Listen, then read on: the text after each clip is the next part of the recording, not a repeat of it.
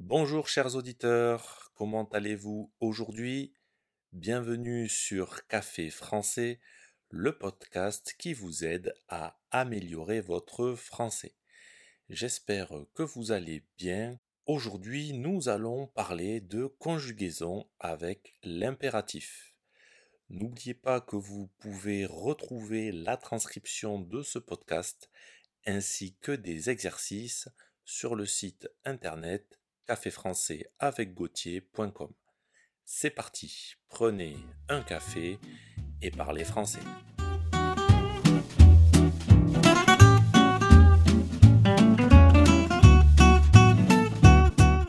Pourquoi parler de l'impératif aujourd'hui?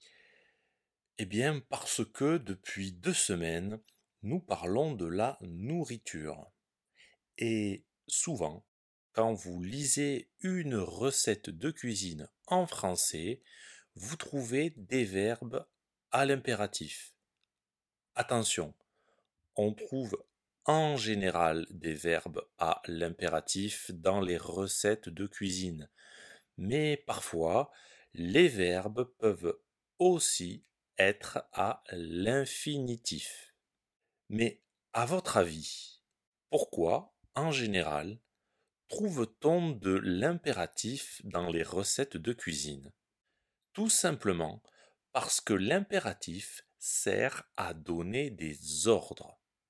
Dans les recettes de cuisine, on vous donne des ordres. Par exemple, coupez les pommes. Faites cuire au four à 200 degrés pendant 20 minutes. C'est comme si un chef de cuisine vous donnait des ordres pour réussir la recette. Remarquez que dans les recettes de cuisine, on rencontrera le pronom vous. C'est le vous de politesse. L'impératif est donc utilisé pour exprimer un ordre. On l'utilise aussi pour donner un conseil ou pour formuler une interdiction. Par exemple, pour donner un conseil. Mange moins vite, sinon tu auras mal au ventre. Pour une interdiction, on dira par exemple Ne rajoute pas de beurre. En résumé, l'impératif s'utilise dans trois cas. Pour donner un ordre, pour interdire ou pour donner des conseils.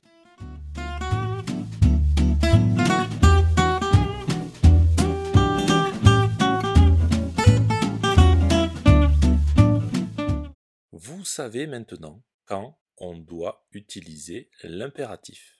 Voyons comment former cet impératif. Avant d'expliquer la formation de l'impératif, précisons qu'il ne peut être utilisé qu'avec trois personnes. Tu, nous et vous. Et oui, on ne peut pas se donner d'ordre, par exemple. On ne peut pas donner d'ordre à soi-même. Maintenant que vous savez que l'impératif s'utilise avec seulement tu, nous et vous, voyons comment le former. C'est facile.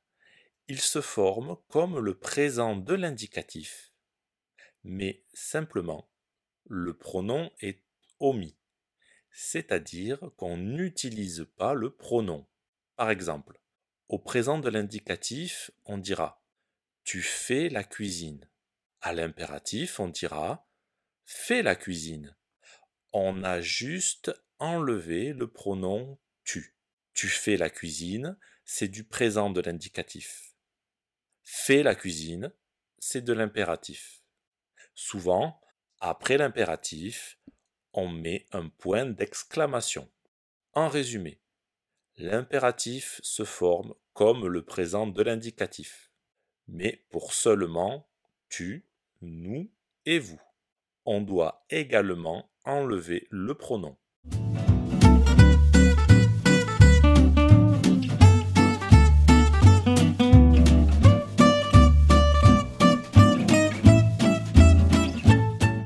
Maintenant, vous savez former l'impératif. Voyons quelques particularités.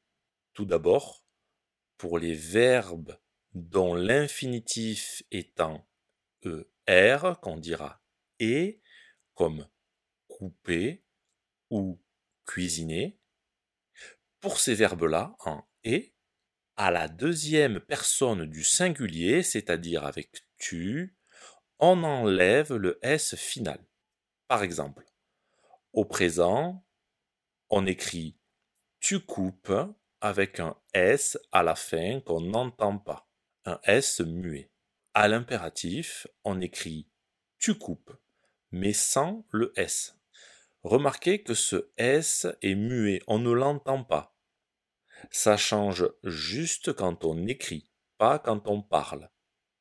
Donc tu coupes et coupe se prononcent pareil, mais ne s'écrivent pas pareil. Cette règle d'enlever le S final à la deuxième personne du singulier, c'est-à-dire avec tu, peut aussi se dire de la façon suivante. On enlève le S s'il y a un E avant. Reprenons notre exemple. Au présent, tu coupes. Il y a un E avant le S à la fin de coupe. Toujours ce S qu'on n'entend pas, rappelez-vous. Donc, comme il y a un E avant le S, on enlève le S. Autre particularité de l'impératif, c'est avec les verbes pronominaux. Se laver est un verbe pronominal. Nous allons l'utiliser pour comprendre cette particularité. Avec les verbes pronominaux comme se laver, à la forme affirmative, le pronom est après le verbe et précédé d'un trait d'union. Par exemple, lave-toi les mains. Lavons-nous les mains. Lavez-vous les mains. Entre lave et toi, il y a un trait d'union. Entre lavons et nous, il y a un trait d'union. Entre laver et vous, il y a aussi un trait d'union. Toujours avec les verbes pronominaux, mais à la forme négative. Cette fois, le pronom est avant le verbe. Par exemple, ne te lave pas les mains. Ne nous lavons pas les mains. Ne vous lavez pas les mains. Pour terminer avec les particularités, sachez qu'il y a quelques verbes irréguliers. Être, avoir, savoir, vouloir. Il faudra les apprendre par cœur. Être deviendra soit, soyons, soyez. Avoir deviendra et, ayons, ayez. Savoir deviendra sache, sachons, sachez. Vouloir deviendra veuille, voulons, veuillez. Je vous conseille de consulter la transcription de ce podcast afin de voir les verbes écrits car il y a beaucoup de lettres muettes. Cette transcription est accessible sur le site internet caféfrançaisavecgautier.com. Vous y retrouverez aussi des exercices. Si ce podcast vous a plu et pour soutenir le projet, n'hésitez pas à consulter les vidéos de Café Français sur YouTube ou à me suivre sur les réseaux sociaux.